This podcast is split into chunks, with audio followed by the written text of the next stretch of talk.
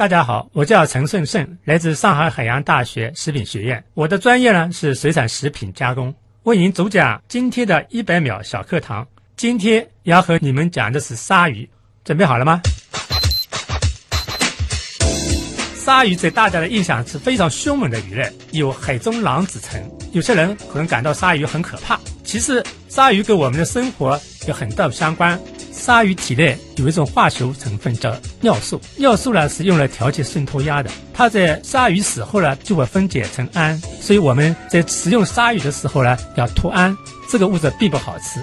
那么鲨鱼呢和其他的淡水鱼不一样，它没有鱼标。那么它怎么能控制它上升下降的速度呢？它就靠体内它的肝脏里面有大量的油，所以体内这个油呢也对我们非常有用。鲨鱼的鱼肝油里面。含有大量的维生素 A 和维生素 D，也含有不饱和脂肪酸、是 EPA、DHA 这些营养成分的重要来源。其实鲨鱼体内还有一种物质比较稀有的，叫角鲨烯，这是我们做化妆品的时候呢护肤重要成分。角鲨烯呢凝点非常低，在负七十度底下也能保持液态状态，所以在航空航天上呢可以作为润滑油。鲨鱼皮。非常结实，也是我们重要的一种皮革，所以鲨鱼其实浑身都是宝。还有呢，鲨鱼非常凶猛，所以它在海洋生态上面呢非常强势。我们只要不要过分去捕捉它了，鲨鱼自然就会的生长，种群就非常繁荣了。适度的保护，我们就可以利用鲨鱼为我们的生活服务。节目准备好了吗？正在将内容进行智能排列。嘉宾的情况呢？正在为您检索嘉宾的特殊喜好。不用那么详细吧？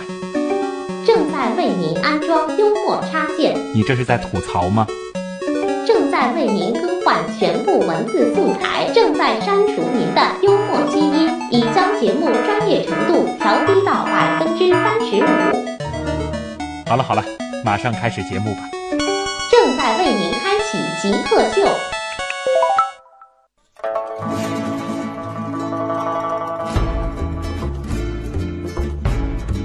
欢迎各位来到本周的极客秀。本节目是由上海市科委支持播出。大家好，我是几乎天天都会吃鱼虾贝蟹的旭东。大家好，我是每天都吃鱼虾贝蟹。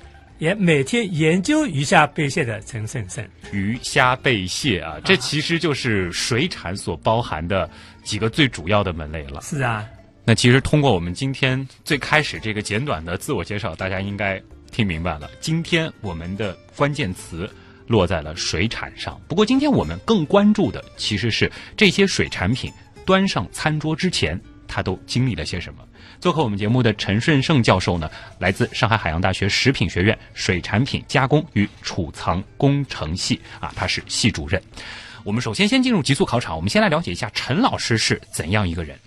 极速考场，第一题是这样的啊，就是因为我们节目的名字叫极客秀，就想问一下您是怎么样定义极客的？极客就是在每一方面非常专业，非常感兴趣。到入迷的程度，就比如说你对鱼虾贝蟹的这种入迷，就是 入迷。那你觉得你自己曾经做过的最符合你给极客下的这个定义的事儿是什么？有时候看书看到鱼虾贝蟹水产动物特别种头肩，看到非常精彩的头肩，我晚上八点钟做到十二点钟，我还没觉得，我想还很早，看已经到第二天了，就看图鉴。啊，图鉴。看到我就入迷了，都不知道未见是什么时候了。所以就是基本上常见的这些这个鱼虾贝蟹，或者说带你到这个海鲜市场看到什么，你都能说它是什么。啊，是啊。啊，关键你还知道它这个整个的这个生产的过程是怎么样，它有什么样的经济价值啊？就是啊，这个鱼虾贝蟹呢，非得知道它怎么养出来，我要知道它怎么吃，我也知道它怎么抓上来的。嗯，还知道它怎么烧才好吃怎么烧？哎，我也知道。哦，这块也会研究。那么下一题是这样的，就是说让你找一种水产品啊，我们可以具体到就是鱼虾贝蟹当中的一种，给极客代言，你觉得哪一个比较合适？我看鲨鱼行不行？就是刚才说到的这个鲨鱼啊，因为它有很多的这种特点。鲨鱼呢，也还是比较有特点的一条鱼，嗯。嗯，非常有个性，一个是啊，对，嗯。而且这个就像前面提到，它浑身都是宝。啊，对啊，我们知道鲨鱼这么凶猛，但其实鲨鱼还是条软骨鱼类，哦，它是软骨软骨鱼，它分类属于软骨鱼类，确实它的骨头跟硬骨鱼类是不一样的。哦，嗯，是不是您是这个意思？就是有一些极客，大家嗯看上去好像特别的这个高深，嗯然后内心其实挺柔软的。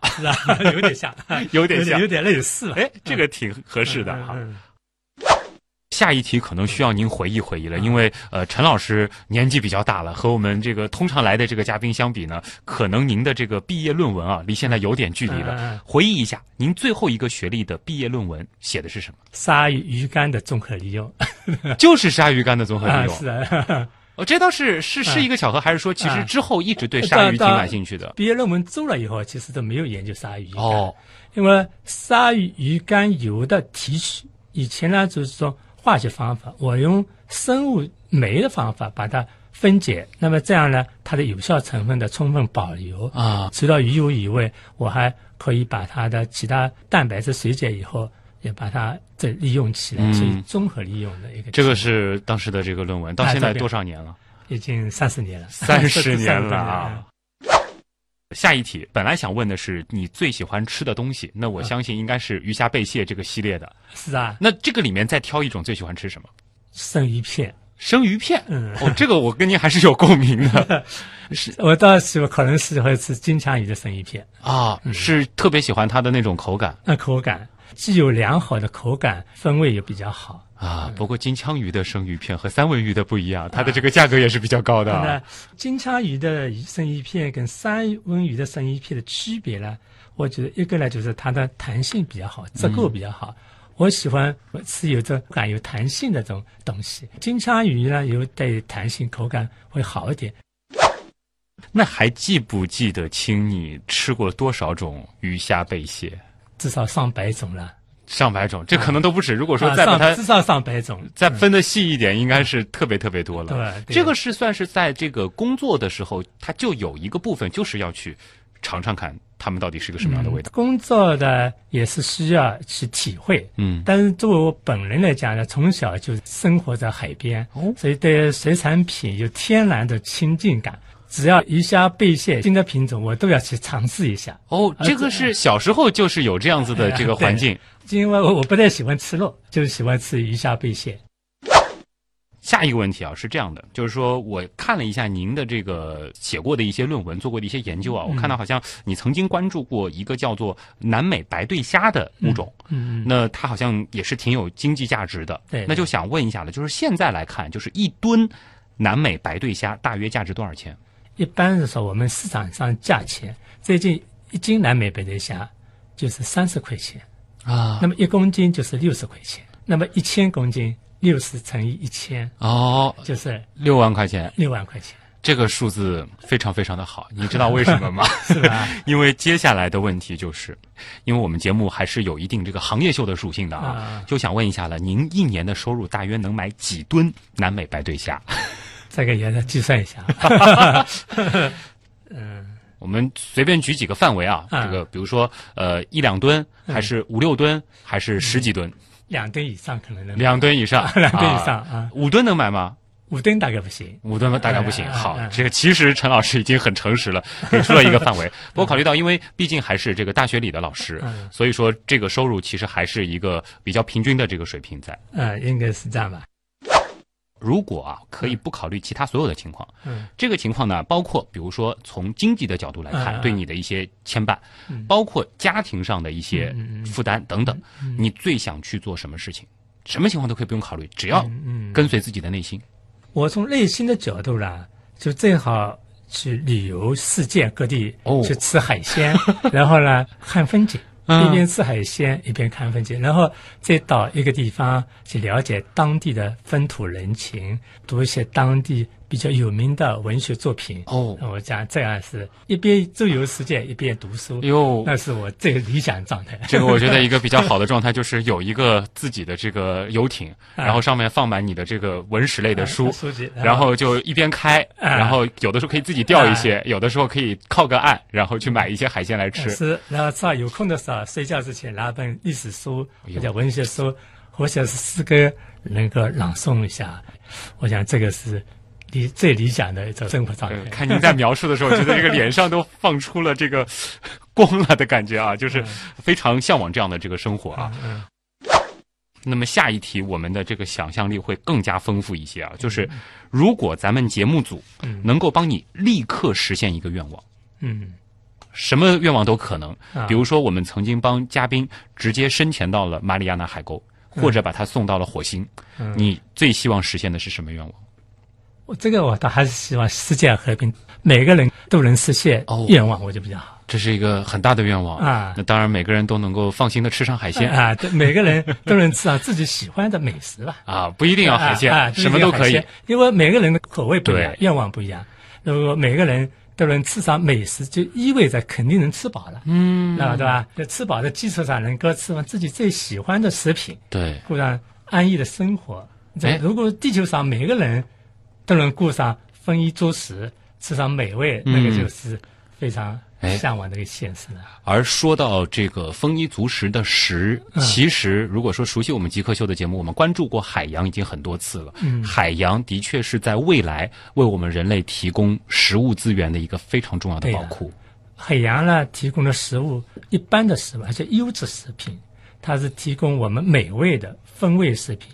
说，因为海洋食品它的营养价值比较高，还有更重要的，它风味比较好。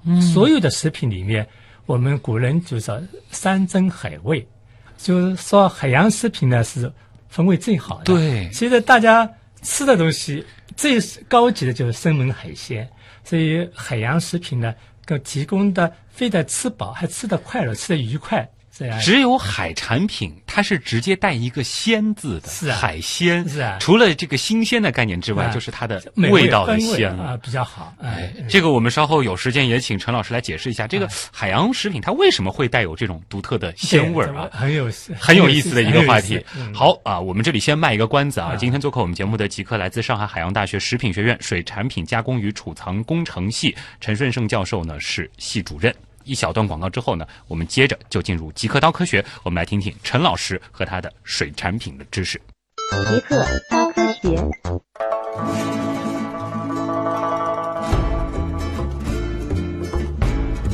欢迎各位回到极客秀，各位好，我是几乎每天都吃鱼虾贝蟹的旭东。我也是每天吃鱼虾贝蟹，每天研究一下贝线。陈顺胜老师呢，来自上海海洋大学食品学院水产品加工与储藏工程系，他是系主任。呃，其实，在这个录制节目的间隙啊，和陈老师沟通，我发现和您好像还是有一些共同点的。真的就是小时候挑这个水产品，就是会有点挑食。但是您是真的就因为喜欢吃这个东西，就走上了嗯对它的这个研究的道路啊。其实呢，研究专业的选择还蛮多偶然性。哦我是就文革以后的第一届首届大学生。嗯，我们这一届考大学录取的就不是按照志愿录录取，嗯，其实有一些按照学校给你录取了，再征求你意见。哦所以我当是被先被学校录取，嗯，就录取到这个学校去了。也许学校看到我的出生的地方，嗯，我都不知道了。就是所以你也不知道你为什么会进这个专业就其。实我进这个学校，进这个专业完全是偶然性。哦，但是其实又和自己的兴趣是哎相关的。那么我们是教文革以后的考上第一届，当时这个不是重点学校。嗯，如果我们现在的人讲，哎呀，我再选个专业嘛，但我当时一看这个专业，我倒也觉得蛮好。嗯。我是喜欢吃鱼虾贝蟹嘛，嗯，这个专业正好也研究，也就算了吧，我就读这个专业，这一读了倒蛮感兴趣，嗯，所以我后来就不挑了，就继续学下去，有兴趣。了所以就这个钻研进去了。啊，钻研进去。呃，那其实也想问一下，因为您的这个所对应的系是呃水产品加工与储藏工程系，呃这样子的一个专业的细分，它背后究竟是有怎样的学问呢？啊，我们用大白话来讲，就这个鱼抓上来，嗯，能做什么东西？当然是工业化的食品。做好这个产品以后，又怎么保藏的，就让它不会变质。我们现在的水产品呢，其实四分之一以上这个水产品铺上就烂掉了，没有好好的保鲜，说的就抓上来以后扎到手了，嗯吃不到口。所以就是其实很多的这个加工储藏在船上就需要完成，是吧？啊、这鱼捕上来以后就要进行保鲜，嗯就保藏，让它品质最大限度保持良好品质。嗯、这个是一方面是营养安全，对吧？也可以保持它价值就不会下降了。嗯，所以是不是说这个最理想的吃海鲜的方式啊就是船上捞上来直接哎吃？那么我们只要吃鱼呢，吃水产品最大一个特点叫吃新鲜，啊。要新鲜，所以水产品呢要保鲜，保持良好的鲜度，保持良好的品质，这样呢我们就吃的安全，吃的放心，吃的营养。嗯。啊、那其实回到我们最开始小课堂当中提到的这个鲨鱼的问题，嗯那么整个这个水产品的这个加工，其实还包含了一些，就是在加工的过程当中，哪一些东西还会再用作其他的，能够让嗯它的这个效益最大化。对，那么我们这个除了这个我们捕上的这水产品啦，抓上来的水产品的鱼虾贝蟹呢，我们可以做成食品。那么其他的一个废弃物，我们可以作为工业用品，比如说刚才讲的鲨鱼皮，嗯做成工业皮革、制革，做成皮革制品。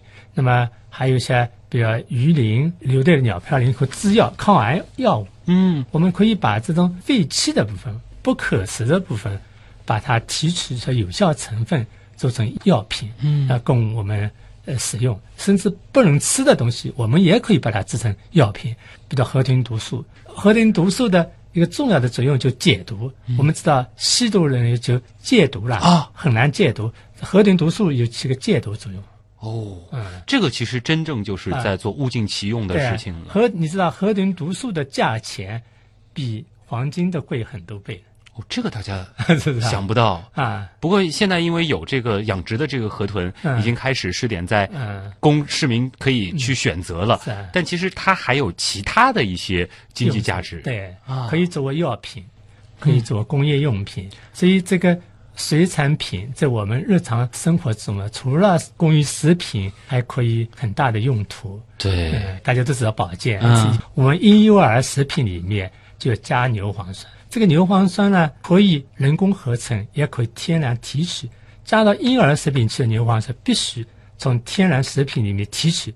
像我们的毛蚶，我们现在毛蚶大家不放心不能吃，但我们可以从毛蚶里面提取牛磺酸，加到婴儿食品里面去，这样婴儿食品就有其实从一个我们说比较广义的概念来讲，嗯。我们在生活当中是经常在和海鲜打交道的，哪怕你不吃海鲜，对。你比如说喝奶粉，嗯。或者说是一些其他的这个嗯。渠道，都会吃到一些海鲜制品。对呀、现在维生素 A、D 缺乏了很多，大家都吃鱼肝油，小孩子基本上每个人都吃鱼肝油。嗯那么鱼肝油最好的是鱼体内脏里面提取出来的鱼肝油，A、D 制剂是最好的。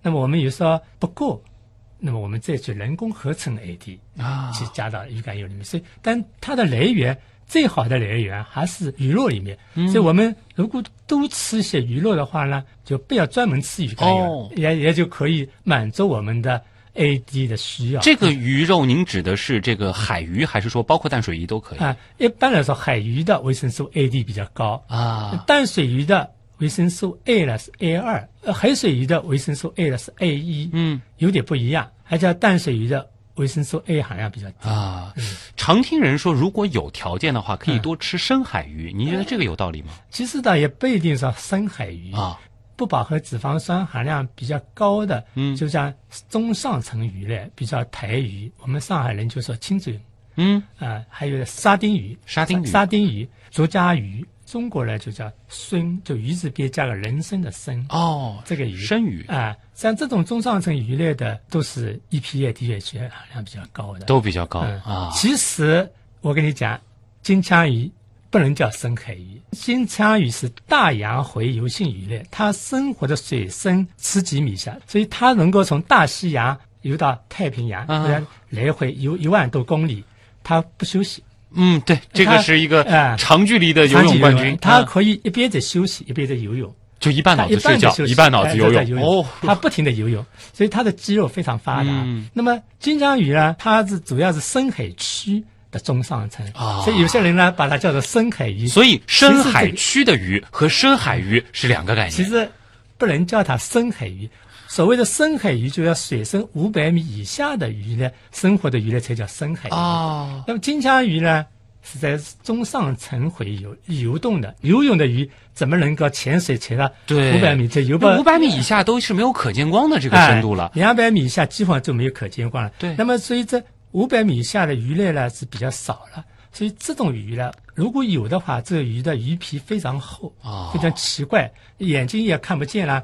接收声音的器官都是不一样的，嗯所以真正的深海鱼呢，它的体内有一种蜡油，蜡烛的蜡，啊，它能够把这多余的能量变成蜡，然后需要的时候把蜡再转化成所需要的体能、好有意思所以这个鱼类呢非常奇妙，是吧？啊我们人类呢多余的脂肪其实是有两种，一个是肝脏的糖原嗯。是蓄积能量的，一个腹部的脂肪也是蓄积能量的。糖原呢很快会转变成我们所需要的葡萄糖，我们运动的时候就会提供能量，但脂肪呢就比较难。嗯，那么在鱼类里面呢，贝类就糖原蓄积，你看贝类没有脂肪的，对，贝类呢，把多余的能量呢作为糖原储存在贝肉里面，啊所以它不是脂肪组成的，是糖原组成的。鱼类呢，也可以糖原，也可以脂肪，也以脂肪为主。鱼类跟我们人类比较相，一般的鱼类啊比较这。些不同的能量的储藏方式，是不是也造就了它们不同的风味和口感？啊、那鱼类品种很多，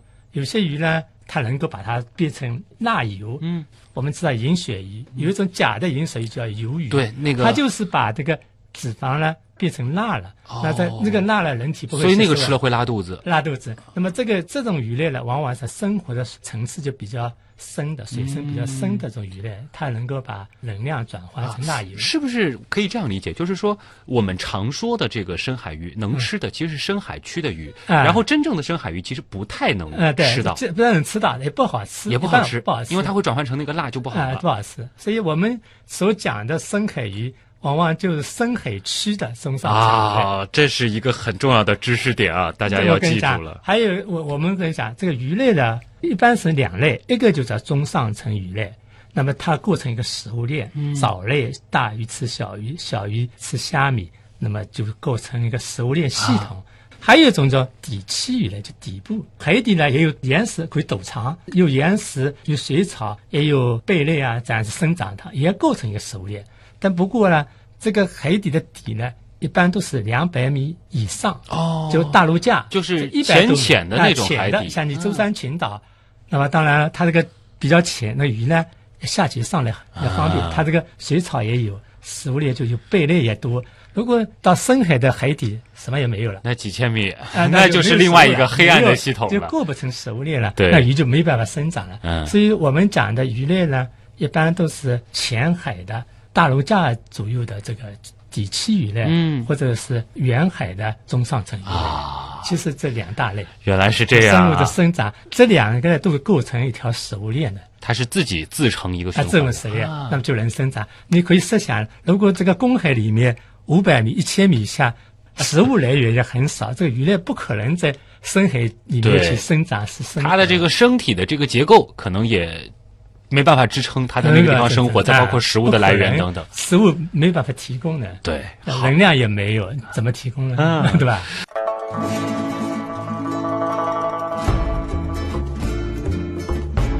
陈老师呢，来自上海海洋大学食品学院水产品加工与储藏工程系啊，他是系主任。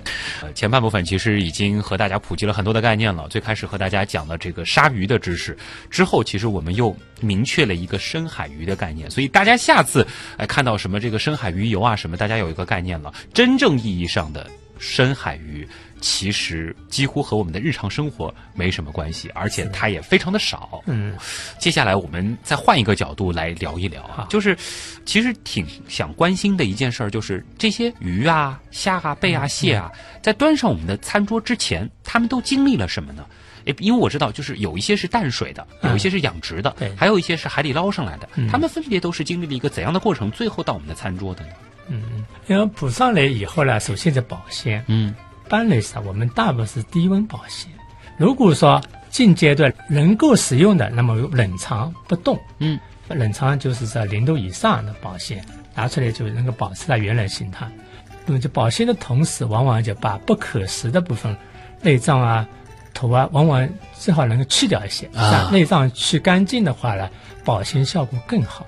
因为鱼体的内脏里面它有好多是细菌，嗯，它内脏吃下一些东西，到鱼体死后，它的内脏的细菌就活跃了，它容易变质。就像我们看带鱼捕上来没多久，它烂肚子，带鱼的肚子就一个洞了。如果我们把内脏去掉的话，它就比较好，就比较啊啊，鲜度比较好。这个其实也给我们一个提醒，就是我们这个买回来鱼，如果说是活鱼买回来，嗯但是你一时半会儿又不吃，那一定要处理掉，把哎它的这个内脏什么它把去了以后，就就是鱼不是最好是鲜活的时候杀啊我们叫击杀，活的鱼马上就击杀，嗯。击杀以后放在冷藏下面呢，六到八个小时之内几乎保持原有品质是不会变的，哦，几乎是一点都不变。嗯，平常说活鲨鱼就是这个意思，啊可以的，所以六到八个小时它的品质是和刚刚捞上来的是没什么区别的。呃，另外，其实现在也比较多，因为现在这个生鲜电商比较发达，嗯。我在网上买的这种海鲜啊、水产品这种鱼，它是速冻的，这个会对它的品质产生多大影响那？么冻呢，从这个微生物安全性来讲，因为没什么问题嗯的。冻的时时候呢，因为保质期比较长了，稍微一两个月、三五个月，一般都很好的。嗯冻品是没有问题。但是有一点呢，就冻过以后呢，它的细胞组织有点破损，哦，因为水的结冰时候体积会膨大，对，那么膨大以后呢，就能够把细胞这个刺破，有一部分的细胞在冻结过程就破掉了。嗯，那么解冻以后呢，这破掉的细胞呢，把细胞里面的风味成分就流失掉了这就是为什么速冻过以后总感觉啊。稍微差了那么一点的那个，，就是鲜味就差了。嗯还有一点呢，细胞破损了以后呢，这个结构就没有弹性了，嗯，软了。有的如果说是喜欢吃那种这个呃绵软的口感的朋友呢，可能觉得还能接受；要是喜欢吃那种有点弹性的，嗯就会觉得冻过以后差了还。有一点呢，就是破碎的跟本来的柔软性还不一样，嗯软哒哒的。嗯比如说猪肉，我们就知道为什么好多人都不喜欢吃。我们上海人讲的冷气牛，实际上就是冻过的。啊冻了以后的肉呢，这个软了，软的了没有弹性嗯，这个得考虑到水的这个物理性质。啊，危险。嗯。就因为就比如我们刚才说的这三文鱼的生鱼片，它的软呢，它比较有柔软的软，啊。它是软的口感还是柔软性的。那个软呢，就塌陷性的软所以就是速冻再解冻的这个生鱼片，啊。它的这个口感就差很多很多了。我在家里鱼买来的时候，我就把它分成小包，嗯一一小包一小包，就每顿，比如说我三百克一顿，我就把这个包成三百克。我下次吃的时候拿出一包解冻，我不会把这个鱼洗好以后放一大包，先是解冻拿出来解冻一部分再拿回去，那就不好了。所以不要反复的冻结，嗯冻结一次，细胞就会破坏一次。哦，这这个很长知识啊。那还有一件事儿，就是因为我们家其实这个冰箱里啊，嗯海鲜放的真的是挺多的，然后再加上因为呃几个老家其实都跟这个海港有关系，嗯所以经常呢过来走亲戚都会带一些这种海鲜。嗯我就想问了，这些海鲜它到底能速冻多久？嗯经常我们会拿一些可能速冻了半年以上的东西解冻了来吃。啊，也没半年以上，一般来讲呢，就因为家用冰箱现在都低于负十八度了，嗯低于负十八度甚至负二十度情况下面，半年左右应该是可以吃，没有问题的。但是这里面呢，我们就是微生物的角度肯定安全的。但是鱼类里面不是不饱和脂肪酸很高吗？嗯，其实还容易氧化的，还有是有些酶，就蛋白酶能能够把脂肪水解。所以在这种条件下面，鱼类呢要比肉，至少比牛肉呢、嗯保质期要短了。所以它牛肉的脂肪稳定，啊，鱼的脂肪不稳定，所以保质期要低于牛肉。如果是牛肉的负十八度，按照美国冷冻协会的话，是负十八度以下，牛肉能够保证一年没有显著变化。牛肉可以一年，鱼就没那么长时间鱼就是一般是八九个月。这个如果没有显著变化，就是八九。那从安全性的角度来说，可能问题不大，但是从这个品质来说，那就会差很多了有点变。有点变化了。呃，那像是那个虾、贝、蟹这样呢？啊，那么这个主要呢跟脂肪含量有关系，因为它的变化呢，脂肪的变化最明显，一直氧化。那所以我们在工业上的冷冻食品都是包冰衣的，外面一层冰衣给包裹起来。原来是这样。啊，冰衣一包呢，而在冰衣里面你加了什么东西？加了胶质的东西，加了一些抗氧化剂。哦，这就是为什么在那个超市买的一大包的那种，啊比如说这个呃虾贝啊、虾啊，哎它一定有一点点冰在外面结着。。超市买来的虾仁单体冻结，一颗一颗分离的，一颗虾仁外面都有层冰衣。我开始对这个事情呢有过两个想象。第一个嗯想象呢，我在想，哎呦，肯定是他们弄一点这个冰啊，分量重了，嗯好卖的更更贵一些。另外呢，我就在想，是不是说这个就像冰箱以前的那种老式冰箱会结霜，嗯是不是说这个过程当中出现了一些问题？它原来是为了保鲜，呃专门去做的这个专门做了个叫冰衣镀冰衣，就电镀一样的镀，镀上一个冰衣。啊那镀上冰衣以后呢，这个虾就不会跟空气接触，氧化不到了。那加上冰衣里面有抗氧化剂，那么这样呢，这个虾就稳定了。哦是这样的。所以有了这个冰衣能保存很久。呃有了冰衣，效果保存效果就更好了。但当然也不排除有些商家就借这个名义把冰衣镀得很厚，当然是他的这个就过分了啊对吧就过分了。镀冰衣的这个鱼虾呢，保质期就长啊因为现在其实有的时候挺方便的，这个一大包一大包买来，嗯包括一些扇贝的这个肉啊、清口的这个肉啊，嗯对对呃然后这个比如说我下个泡面什么的，嗯直接解冻了就能吃。嗯上面的这个冰衣其实是用来保鲜的哎呀啊。，保鲜的。那自己在家里的条件是没办法度这个冰衣的吗？在在这样家里呢，当然是不太方便镀冰衣，因为镀冰衣呢，我们呃工业上冻的时候呢，就把一颗一颗分离开来冻，哦冻了以后呢，放到四度左右的冷水里面，负二十度以下拿出来，一下子放在四度左右，虾的表面就马上结成一层冰衣，是这样子。一般家庭呢不太会做这个哦这个不会做这个事情。我们可以用保鲜袋把虾仁啊什么一小包一小包放在保鲜袋里面，这样扎好，嗯那么这样也有起到隔绝空气的作用。啊，听得出来啊，好像这个陈老师在家里应该也经常会弄一些海鲜啊，做一些这样的家务吧？呃，那对我在家里当然也会做一些东西，菜场企业买鱼虾、贝蟹，哇，那你到菜场这个嗯挑鱼虾贝蟹的时候，这个老板绝对讲不过你了吧？这也是就是实践嘛。我说把我的专业跟我的研究嗯跟我的实用的东西都高度的结合起来。所以逛菜场你是很喜欢的。这逛菜场也是一种体验生活的过程。我相信那个卖鱼卖虾给你的老板一定想不到，这个背后是这么专业的一个教授我我。跟那个老板也蛮是蛮聊得来，他们可能不知道我搞这个专业，但我跟他们一讲，哎，他们觉得蛮有共同语言的啊所以跟他们想可能你是做水产生意的是吧？啊，他们觉得我大概蛮累啊。我觉得真的有机会要跟着陈老师去一趟菜场来挑挑鱼啊，这个应该是能学到不少知识的。好，非常愉快啊！这里是正在播出当中的极客秀，今天做客我们节目的极客陈顺胜教授呢，来自上海海洋大学。那在稍后呢，我们就将进入到问题来了啊。其实关于水产品有非常非常多的好玩的问题，尤其是当它和吃结合。我们把时间留给网友。问题来了，问题来了，问题来了，第一个问题呢，来自王白石兰啊，我看出来了，他应该是取碧蓝之意啊。他想问的是，为什么淡水鱼往往它的这个腥味儿比较大？进一步来问，就是水产品的腥味儿又是怎么回事儿呢？水产品的腥味成分其实非常复杂。哦，就简单来讲，它主要来源是藻类。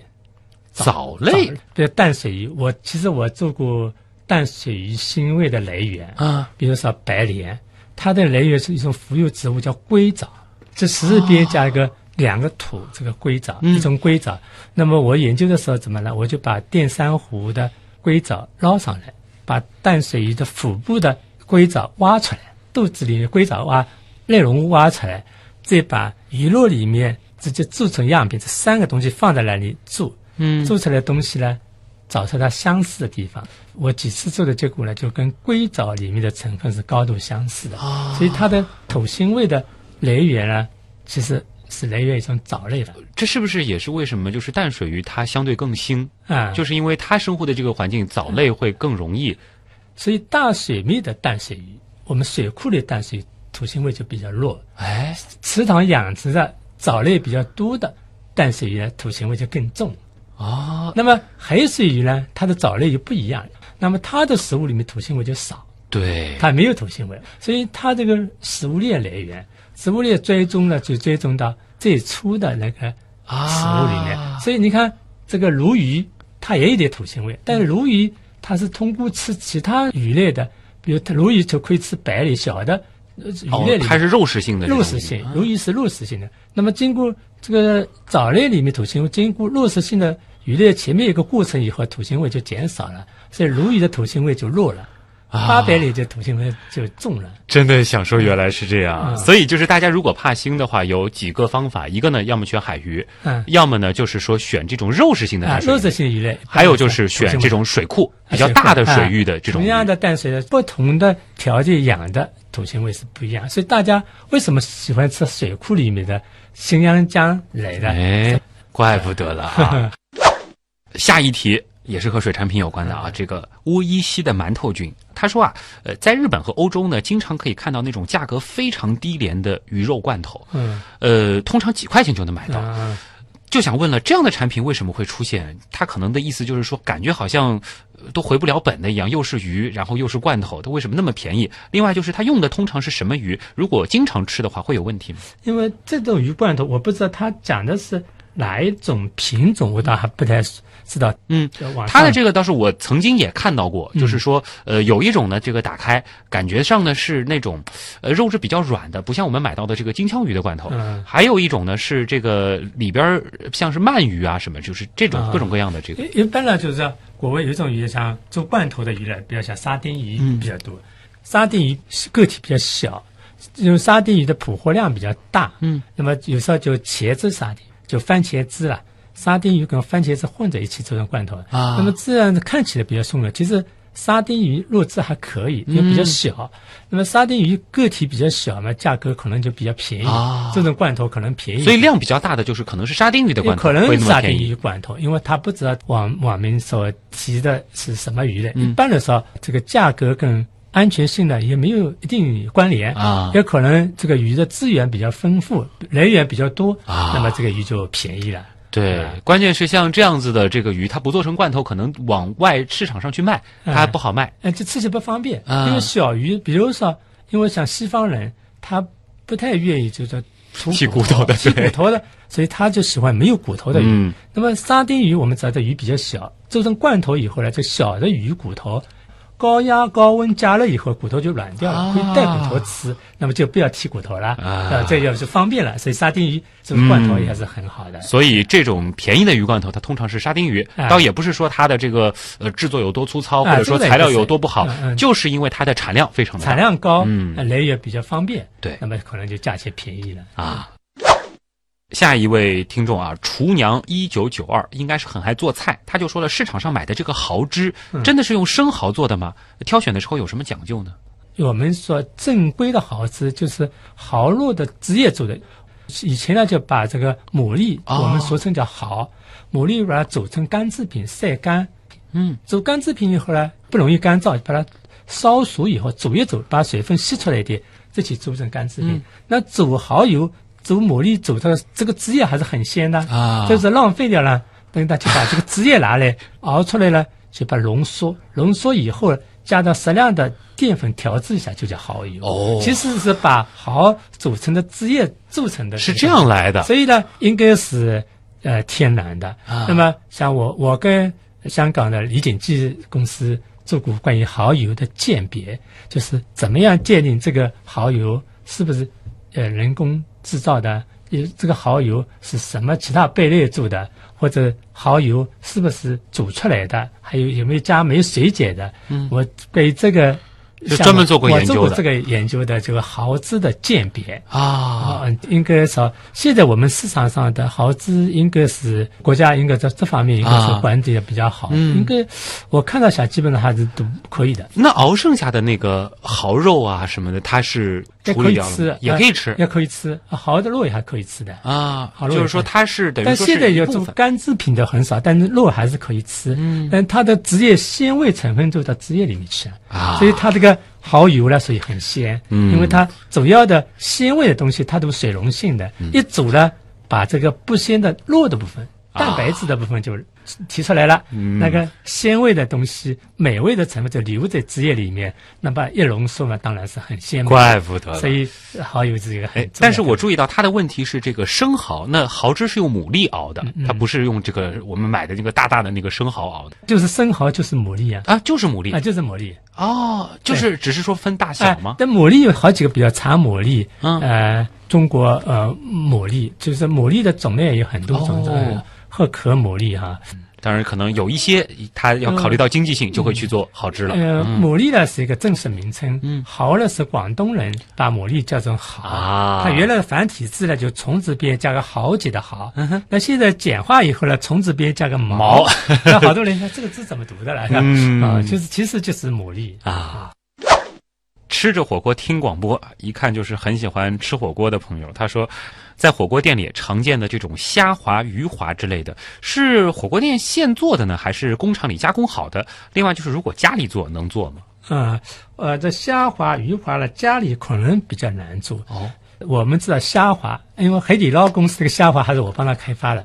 所谓虾滑呢，就是把虾压扁，啊有点保持本来的形状，啊就是虾肉的基本形态还能看得到，跟鱼肉不一样，因为压扁了嘛，就把它本来一个虾比较小的，我给一压变大了，但是呢，你看出来还是虾的形状啊。虾的肉质看得见，然后在外面裹上一层蛋清啊，比较少淀粉类啊，把它涂一下，啊。那么看上起来又有点虾的形状，口感又细。这个是你开发的，我我帮他弄的，很好吃，真的很好吃。所以这个其实并不是说是呃每个家庭的这种条件就能做的家庭可能可能有点难度啊。峰峰爱科学，他问了普通人如何来判断速冻保存时间较长的水产品是否可以食用？如果说是到超市去挑选的话，又有什么样需要注意的地方？就是水产品呢，保存时间长短呢，确实从一个消费者单纯眼睛去观察了，倒是一定难度。嗯啊，因为在冻结状态，你看不出它的里面的变化状态。哦但是呢，我们是外观上呢，稍微能够鉴别的，就是说这个我刚才讲的冷冻品时间放久了呢，水会升华啊，应该叫冰升华。嗯，冰升华以后呢，产产生多孔性的东西，不平整了。哦，因为升华以后的水分一部分蒸发掉了，啊。所以它这个冰衣呢就肯定有一点跟原来就不一样了、啊。那么甚至有些地方冰衣都没了，嗯，那这些东西说明它冷库里保存时间比较久了，，哦就是看它这个冰衣有一些可能就是缺了一部分什么的。减去了一部分不完整了。那么就是如果假如说没有冰衣，我就看到我们实验室有些学生以前没有放冰衣的，就放了一冻，那么一冻了，空气里暴露下来，这个就发黄了。有种专门名词，我们叫冻结烧。冻了以后呢，脂肪氧化了，发黄了啊叫冻结烧。其实“冻结烧”这个字是日本名日语的名字。啊烧在日文里，烧就是烤的意思，就冻品就发黄了，就好像火里像烤过一样的感觉。啊甚至发褐色了。这个是代表它不好了冻结的时候脂肪氧化了啊因为鱼里面好多脂肪不饱和脂肪，嗯。不饱和脂肪呢很容易氧化，时间久了的话，这个水分挥发了，挥发以后呢，外面空气的氧就进入到鱼体里面去了，把脂肪氧化，嗯。脂肪一氧化就变成黄色，甚至变褐色，啊。那个颜色就变色了。这冻品是会变色的，对，因为冷冻品它比较复杂，你往往还没办法直接去摸它，哎直接去闻它也闻不出来，也摸不出来，硬硬的。嗯。主要就是要看眼睛的观察。啊，还有一题呢，是来自于会烧菜的兔子啊，嗯呃，他的这个问题其实就和烧有关，就是他想请问陈老师了，您觉得就是说这种水产品、嗯最好的这个我们说烹饪方式嗯是什么？能够最大限度的还原它的鲜、看种类，啊？大部分呢比较好的水产品，它本来的风味就很好，所以烹饪水产品呢也保持它本来的风味，要加的调味料越少越好。加进去的只能是辅助它原来的风味，加的少，比如说大黄鱼，清蒸一下，加点酒，加点葱姜就够了。嗯，一般不需要加多少东西。如果有些腥味，那么多加点其他大蒜头啊，啊就就就加点进去豆豉啊，嗯比如淡水鱼，我们就加点豆豉进去。豆豉呢，营养也蛮好的，那它豆豉去腥效果也蛮好，所以我们蒸淡水鱼，比如鲈鱼、桂鱼、淡水鱼的时候，正好加点豆豉，啊那么腥味就会。如果是特别好的，那就生吃了，是吧？啊，生吃。那么生鱼片，比如像金枪鱼，生鱼片就好吃。你把它金枪鱼烧熟了以后，跟那清蒸鱼就没什么区别，嗯，对，是吧？哎所以越是好的鱼，烹调越简单。啊，这个是水产品的一个原则了。哎最后一个问题啊，来自于微星球，他就想请您推荐几本这个专业方面的入门书籍。另外，他也想问什么样的人适合学习水产专业？嗯，水产方面科普的书，我觉得也蛮遗憾的。我倒很想有空的时候，我写一写，哎呦，写一写。很棒。嗯我觉得现在这个我们国内呢，这水产方面的科普书还是太少了。啊，和我参加过编写的《中国农业大百科水产卷》，它的词汇很完整。哦在这本书里面呢，关于水产捕捞、养殖、经济、鱼食，几乎都在里面。中国农业大百科。啊、中国农业大百科全书水产卷。哦，那应该是很厚一卷了。两卷很厚的一本东西，倒是比较完整的。嗯啊，但这个出版也好几年了。啊那么我还在化工大百科里面也写了一个鱼和鱼制品，也是我写的。啊呃，这本那有辞海里面的水产条目，基本上都有我都参与。所以大家可以去买一些啊这样的百科类的书啊。百科类的书呢，还有一点，但是面向公众的那种小册子还比较少啊所以我就以后我想，哎这个等您好好的把有空了啊。我觉得应该把它，我现在我反正离退休要不远了，哦，我一个计划就是好写个，那我们也期待着。其实就今天聊的，我觉得每一个小问题都特别有意思，而且特别的和生活贴合 啊。对，那他后面一个问题就是，他可能是有志向于想要从事这个水产这个领域，估计也是一一个喜欢吃海鲜的朋友啊，。对对。什么样的人适合学这个专业呢？这个专业有些要求吗？水产我们刚才讲有的养，嗯就是鱼类生物学方面的，本来偏向于生物啊，有捕捞，捕捞呢就是你海洋出海怎么抓鱼，嗯可能对一般人来讲就比较远了。有什么渔具，用什么网哦这个也是抓鱼还有什么去探测鱼群的啊变动也有，所以有还有鱼类的资源分布都是水产。那么我的专业呢，水产食品和利用，嗯，那就是怎么利用这个水产资源，一方面怎么吃它，怎么把它鲜肉变好，是最贴近生活的。嗯，我们这个食品方面呢，主要的专业的基础，如果要学的话，那就是生物跟化学方面。嗯，就是需要生物和化学基础比较扎实的比较扎实学生啊啊。看看对号入座一下啊，自己行不行？好了，那么今天的这一个小时过得非常的快，而且知识满满，我都数不清我很多少次原来是这样的。再次感谢来自上海海洋大学食品学院水产品加工与储藏工程系的系主任陈顺胜教授做客我们节目，谢谢您，陈老师不客气啊，有机会跟您去菜场 学学怎么买鱼啊。那么本节目是由上海市科委支持播出，我是旭东，咱们下周再见。